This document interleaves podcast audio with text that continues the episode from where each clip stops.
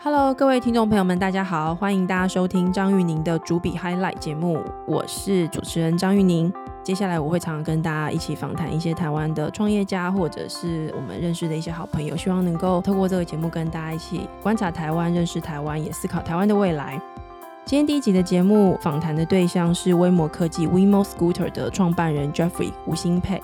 我跟 Jeffrey 其实认识有一段时间了，他是我所接触过的创业家里面蛮特殊的一位。他是一个非常诚恳，而且在很多的营运思考上面会把公众的利益看得很重的创业者哦。现在应该在台北市可以看到他们的车，就是一台白色的机车，上面会有 WeMo 的 logo。但是它很特别的是。它是完全电动的，这一台车子不能够用钥匙来控制，它只能够用大家的手机来控制它。所以你得先在手机上面下载 WeMo Scooter 的 App 之后呢，成为他们的用户。接下来呢，你的手机连上网，跟这一台车子上面的联网装置开始沟通之后，你就可以启动这台车，开始在他们提供服务的范围里面行动跟行走。也就是说，这家公司跟我们过去理解的，比如说提供电动机车销售的 GoGo 或者是三洋机车其实不一样的，他们真正的核心的技术价值是在我刚刚说的，当你的手机可以联网的时候，你用这个手机来控制这一台车的这个车联网的这样的一个软体技术，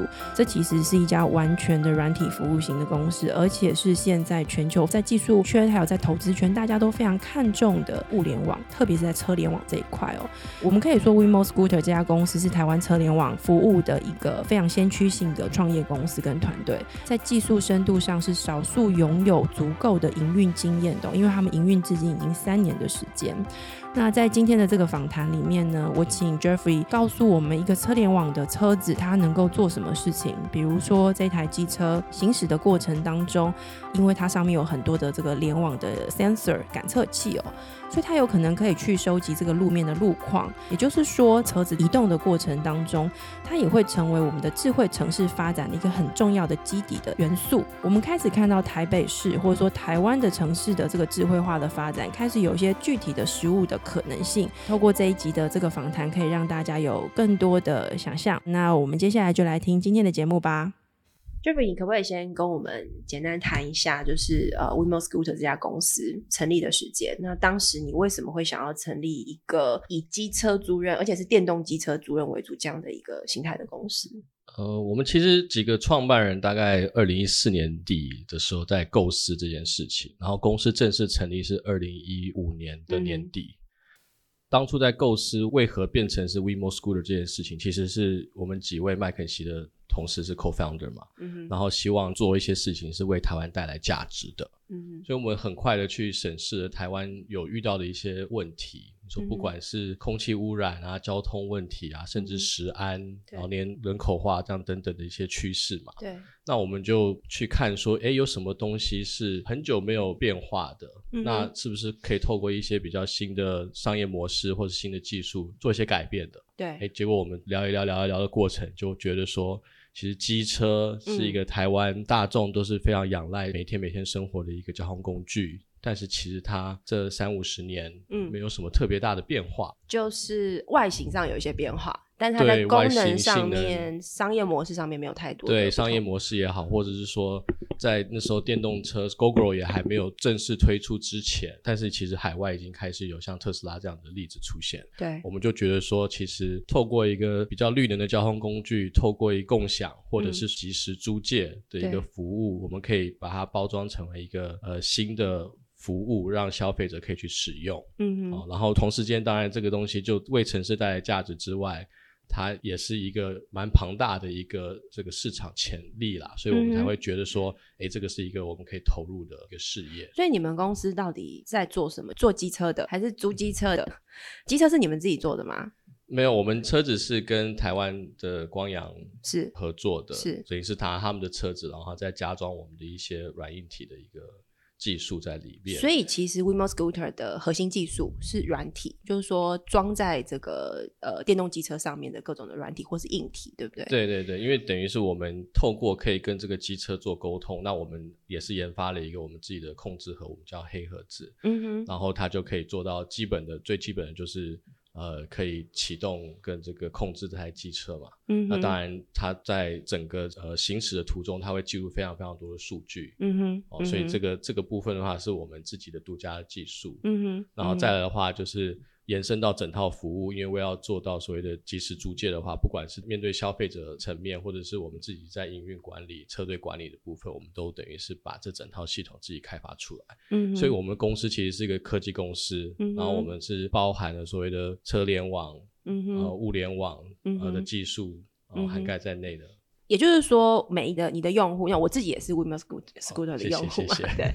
就是我们每次在呃路上看到白色的这个车子，车子里头其实是有装一个黑色的小盒子，那个盒子多大？这个盒子，我们看不到，对不对？它其实是装在到车子里头了。对它它大概多大的盒子啊其实就跟一个手机差不多大小啦。嗯哼，然然后这比较厚了整个盒子是你们自己设计的，里面包含也许有些机电跟一些软体的一些呃呃这个机制存在，是你们自己的团队自己把它建构出来。对，没错，你刚刚有说公司是一五年的时候成立的嘛，对不对，对？年底的时候，对，那现在是一九年年年初，也就是说公司其实成立大概三年多，快四年的时间。这个黑盒子它整个从研发到呃上线，你觉得它现在是处在一个成熟的状态了吗？肯定是的，因为其实嗯我们公司虽然说是三年多一点点的历史，我们其实第一年的时候，嗯。就是所谓我们的研发跟我们在探索这个商业模式以及这个整个产品的设计应该要怎么样规划的阶段，所以第一年我们是完全没有营运的。嗯哼，哦，所以其实这一年的话，我们也很快的时间，大概六到八个月的时间，就把这个黑盒子量产，然后放到我们的机车上面，然后大概在二零一六年底的时候，也是正式把服务开始推出去了。对，在那个之后的话，才花了两年的时间，嗯又一直不断的去去研研发、去 fine tune 这个产品，所以其实现在的话，嗯这个产品是已经很很 stable 跟 reliable 了。OK，你说的 stable 跟 reliable 的意思大概是什么？是说呃，比如说，因为你刚刚有谈到车队管理，也就是说，这个黑盒子它被挂在每一台 WeMo Scooter 的机车上面，它可以跟你们的这个行控相关的这个系统已经有个非常稳定的一个沟通跟一个管理上面的一个稳定度，是是这个意思对不对？我举例来讲好了，嗯这这一台车子其实应该是要二十四小时、三百六十五天，我们都能够追踪它的状况的。嗯哼，但是总是会有那种意外，或者是说收讯不好，或是怎么样的情况，会导致这个黑盒子跟我们的这个后台是断讯的。嗯哼，那我们如何把这一个断讯的时间压缩到最低，就是变成说是一个很重要的关键。那我们现在其实已经做到大概九十九 percent 的上线率了。嗯哼，那同时之间，在那个一个 percent，如果那个机车出现任何问题的时候，我们也等于是透过经验，这这两年累积的经验，去知道说，哎，那这个黑盒子应该要在这些不同的状况下反馈给我们什么样的资讯，让我们还是可以掌握到这部机车的状态。嗯所以等于是这个就是透过我们技术一部分，然后经验的一部分去累积的，让这个黑盒子可以越来越 stable 跟 reliable 的一个机制。OK，这样讲就是说，你刚刚有谈到，其实，在定位上，你们公司其实是一个车联网公司跟一个物联网公司，是这其实是很新的，就是我们说走在这个趋势上面，也符合整个我们在看台湾未来也许十年、二十年整个产业趋势发展上面一个呃比较 pioneer 的这样的一个角度跟一个方向哦。那如果以车联网这样的公司来定位的话，你觉得 WeMo Scooter 就你去想象它未来成为呃新形态的这样的一个交通服务的公司，我们可以怎么样去想象 WeMo Scooter 提供给我们的服务？因为我比如说我现在在用 WeMo Scooter，就是把它当成一个交通工具。嗯机车，然后我可以把它租下来。但是其实它收集了什么资资讯或者是什么样的 data，我并不清楚，对。对不对？那你你们这边看到的现象是什么，或者景象是什么？它其实是可以很多不多元的发展，很多面向的发展。嗯哦，有一些会是跟消费者直接有关系的，有一些有可能是跟这个城市有关系的。嗯那我讲一个城市的例子好了，就是我们其实可以跟各县市的政府，反正只要是我们有在做这个服务的地方，我们都可以把机车周遭的环境的资讯收集下来，然后提供给这个城市，嗯然后去做更好的建设或者是说改善。对，如果是在像交通的议题上面的话，其实当然最长远的目标，你当然会希望说，我们收集的资料有可能是跟这个车况有关的，嗯有可能是跟道路平整度有关的，嗯或者道路状况有关的。嗯那我们是不是可以收集这些资讯，很快的去反馈给政府部门去做一些变动，或者说必要的一些措施。哦，像呃，我们现在大家很诟病的就是那个停红绿灯都是九十九秒。对。那我们为什么不能够说，如果我们知道即时路况的话，去调整红绿灯的这个长短？那当然这是一个比较长远的梦想，但是其实透过像这样大数据的应用，就是可以做到一些改变。嗯哼。那那当然，除了这个所谓的车况之外，有可能我们可以透过我们这好几千台车，甚至上万台车子，它每一个每一个都是一个 IOT 的装置。对。然后上面。放了非常非常多的 sensor，嗯，我们可以可能可以监控这个空气的品质，是，哦，我们甚至可以看看是不是有什么电磁波或者是什么，其实只要可以想象到我可以收集资料的，其实都可以装在这些机车上面，嗯，那我们就可以随时随地的知道说这个城市的状况。是这样子的合作，呃，现在已经实际有跟。地方政府有些合作，因为我我知道你们其实现在在部署上面，台北市是最主要的一个市场嘛。没错。对，那这一段跟台北市政府开始有一些资料合作上面的讨论，或实际已经在运作。对，所以，我们二零一九年的一个重点就会是放在这一块，跟台北市政府开启一些实际上的专案去做一些这样的测试。嗯哼。对，这是这个可以透露吗？我我相信以台北市政府，因为我知道台北市政府在呃柯市长他呃就任之后，他其实在智慧城市办公室这边，他们一直都呃针对智慧城市的发展，一直有一些计划。嘛，但是大家也都很好奇，就是说，那到底会发展出什么样子的服务出来？你你们其实是他们这个三 U 政策底下，其中在机车这一块很重要的一个合作的一个民间的一个伙伴嘛。是，大家就是很好奇，那那会怎么样发展？没有应该说近期一定可以做的一些专案，就会包含我们去呃监测道路的平整度的状态，因为其实。呃，汽车都有一些比较已经有 standard 出来去看，说这个汽车在这个道路上行驶，它是不是够安全啊，或者够平，这个道路状况是不是够支撑这个汽车的使用？对。但是在机车这边其实没有特别多的这个资料的收集，所以我们也希望说，透过我们这个服务，可以去去为广大的机车主去谋福利啦，去确认说我们在骑机车的这个道路是是安全的。嗯哼，对，所以这个就是一个我们我们会跟台北市非常积极的在做 testing 跟 proof of concept 的部分，在二零一九年。OK，对，那其他的话其实都都会需要再去花时间去研究啊，因为等于是说我们这样子形态的服务，透过就是好几万个可以怎么讲，就是 dynamic 的这个 data collection，然后是 dynamic 的这个 IOT 的装置，就是它不是只是一个装在某一个地方它不会动的，我们是每一天每一天这些。车子在路上会有浮动，然后数量非常庞大，然后它又是可以收集很多多元的数据的一个这样的装置。其实以前是没有办法做这样子的事情的，所以我们当然也是要花很多时间去跟政府单位沟通，对，说哎有这样的东西出来了，嗯哼，你们我们可以怎么样一起去运用它？嗯哼，看你们在这个事情上面，其实跟地方政府的合作看起来还蛮顺利的。接下来谈一个事情是，呃，你刚刚有提到。一开始创业的几个 founder 都是 McKinsey 背景的嘛，McKinsey 训练其实就是市场分析，而且去找就是有 niche 的优势的这样的一个市场的角度。那其实机车在整个全球市场来看，台湾是拥有一个很特殊的优势的。第一个，台湾的机车制造还蛮厉害的，没错，对，这是一个。那另外一个就是说，机车的在比较拥挤的城市里面的这个管理跟运行哦，也是台湾很特殊的一个优势的一个地方哦。那你在设立这个公司的时候，有思考过国外市场的经营吗？就是说，除了台湾以外，你放眼的市场是什么样规模的市场？对于海外的布局是肯定的。其实我们一开始在看市场的时候，就不是单单只有看国内市场，一定是要把国外市场看进来。但是其实机车的这个市场是一个非常特殊的，就是说其实。如果我真的没有办法打世界杯，我只打台湾国家队的，在台湾本身，其实这个市场就已经非常非常庞大。台湾的机车大概有多少啊？整个市场来看，台湾其实如果你用传统就是算机车数量，有一千四百万台。现在我们在路上可以看到的机车有一千四百万台。你看，我们才两千三百万人，有一千四百万台机车，嗯，所以每三个人就有两台车。哦，这是一个非常非常惊人的数字，然后密度的话也是全世界数一数二的，所以其实应该是除了越南之外，台湾排前五名的机车人口密度这样子。哦，那机车数量本身已经非常非常惊人了。那如果看用这个交通屡次去看待这件事情的话，其实像台北新北市加在一起，有可能大概三百多辆摩托车。对。但它可以一个月产生的跟摩托车有关的屡次是大概两亿次。嗯哼。哦，所以这个数字是大到说，如果我们分小小一杯羹，我们其实这个公司都已经可以是好几亿、好几十亿的公司了。是，所以我们当初才会觉得说，哎，这个市场潜力非常非常的庞大，我们当然要投入在这边。那当然，我们投入在这边，用新的商业模式，用绿能的这个交通运具，对，可以为这个城市带来更正面的影响力。嗯，那当然，我们希望说，我们改变城市的样貌。对让这个城市变成更适合人们居住的地方，因为有这两个的结合，所以我们才跳下来做这件事情。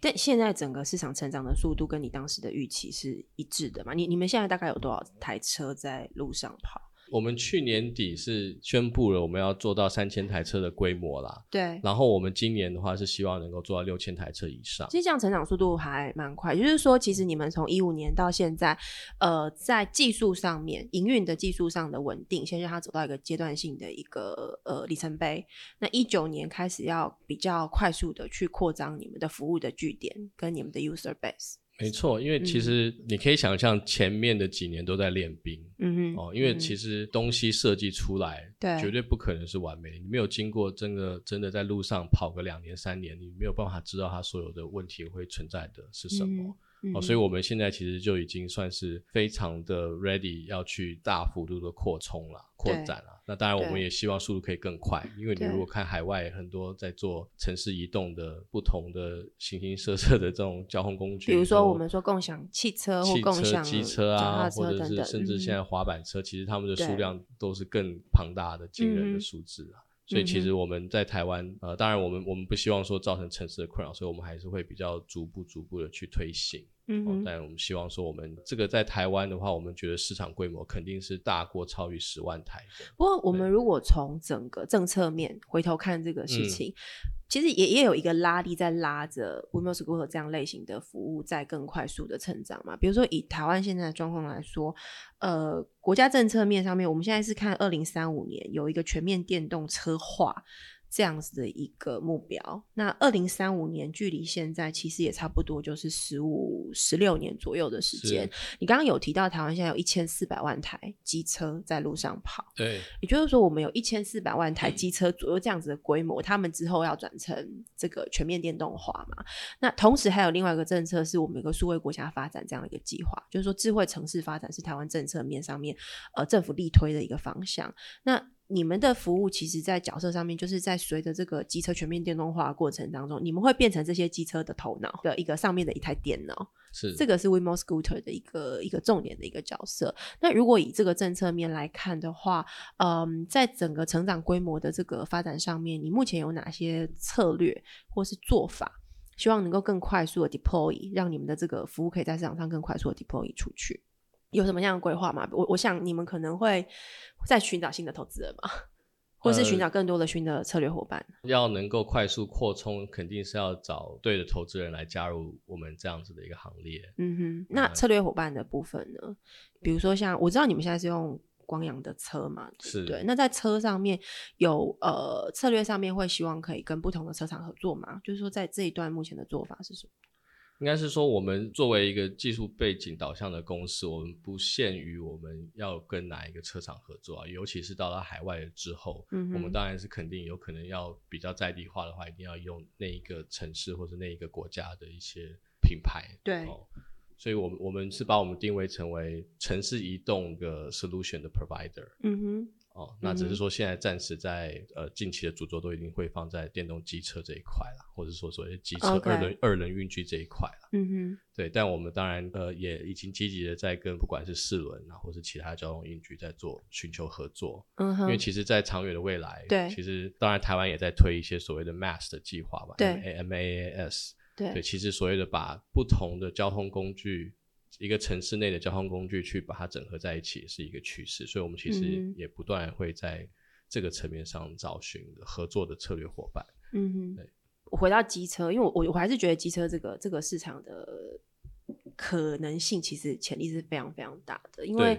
呃，刚刚你刚刚说一千四百万台车嘛，那我知道现在在路上跑的车子其实有一直都会有换车这样的需求。机车在大概车龄十年以上，就它就开始慢慢的需要有一些汰换。那在这个电动车化的这个政策底下，我们大概未来五到十年会看到很大的一股这个电动车汰换的这样的一个需求存在。我我看市场的上面的资讯，好像现在车龄大于十年以上的大概占百分之。五十以上嘛，对不对？所以，我们是不是有可能可预见，呃，大概呃，在未来的五年左右，你们这样子的这种类型的，我们说在让车子变成智慧化这样的一个载具的这样子的公司的服务，它会有个很明确发展的潜力。因为车子它其实除了交通工具之外，照你刚刚这样的说法，它其实会变得非常 smart。嗯，它其实除了收集很多资讯，它也有可能在 location base 上面会提供非常多的可能的服务。没错，没错。对，你们在这一段有什么样子的发展或者是可能的规划吗？其实你讲的这个 location base 的服务没有错，其实我们就是希望为使用我们交通服务的民众或消费者们带来更多的一些服务。对，那 location base 就是可以我们把行的这个服务去连接到他生活其他大小事里面的一个方法。嗯哼，所以其实你可以想象到，呃，比较长远的未来，你如果启程 WeMo Scooter 的话，我们会希望说。你到了某一个商家或是百货公司或是哪里消费的时候，你会有，比如来说，已经有专属的停车空间给你使用。对，同时之间你也会有专属的这个优惠，对，去让你去使用。对，因为是 location based，或者说它是客制化，得到的讯息绝对是专属于你的，而不是专属于别人的。嗯，那这个就是我觉得，呃，结合您刚刚提到的这些数据层面的这些发展，嗯哼，消费的这些。新的这些 innovation 的发展，然后结合新的这一块嗯，然后可以让消费者得到比较偏一条龙式服务了。嗯，这就是希我们希望可以做到的一个件事情。OK，呃，最后一个问题，你你对于公司的发展，你有什么样子的期许或者是期待？我们肯定是要在站稳台湾，就要开始望眼全球了啦。嗯，其实刚刚提到一千四百万台摩托车。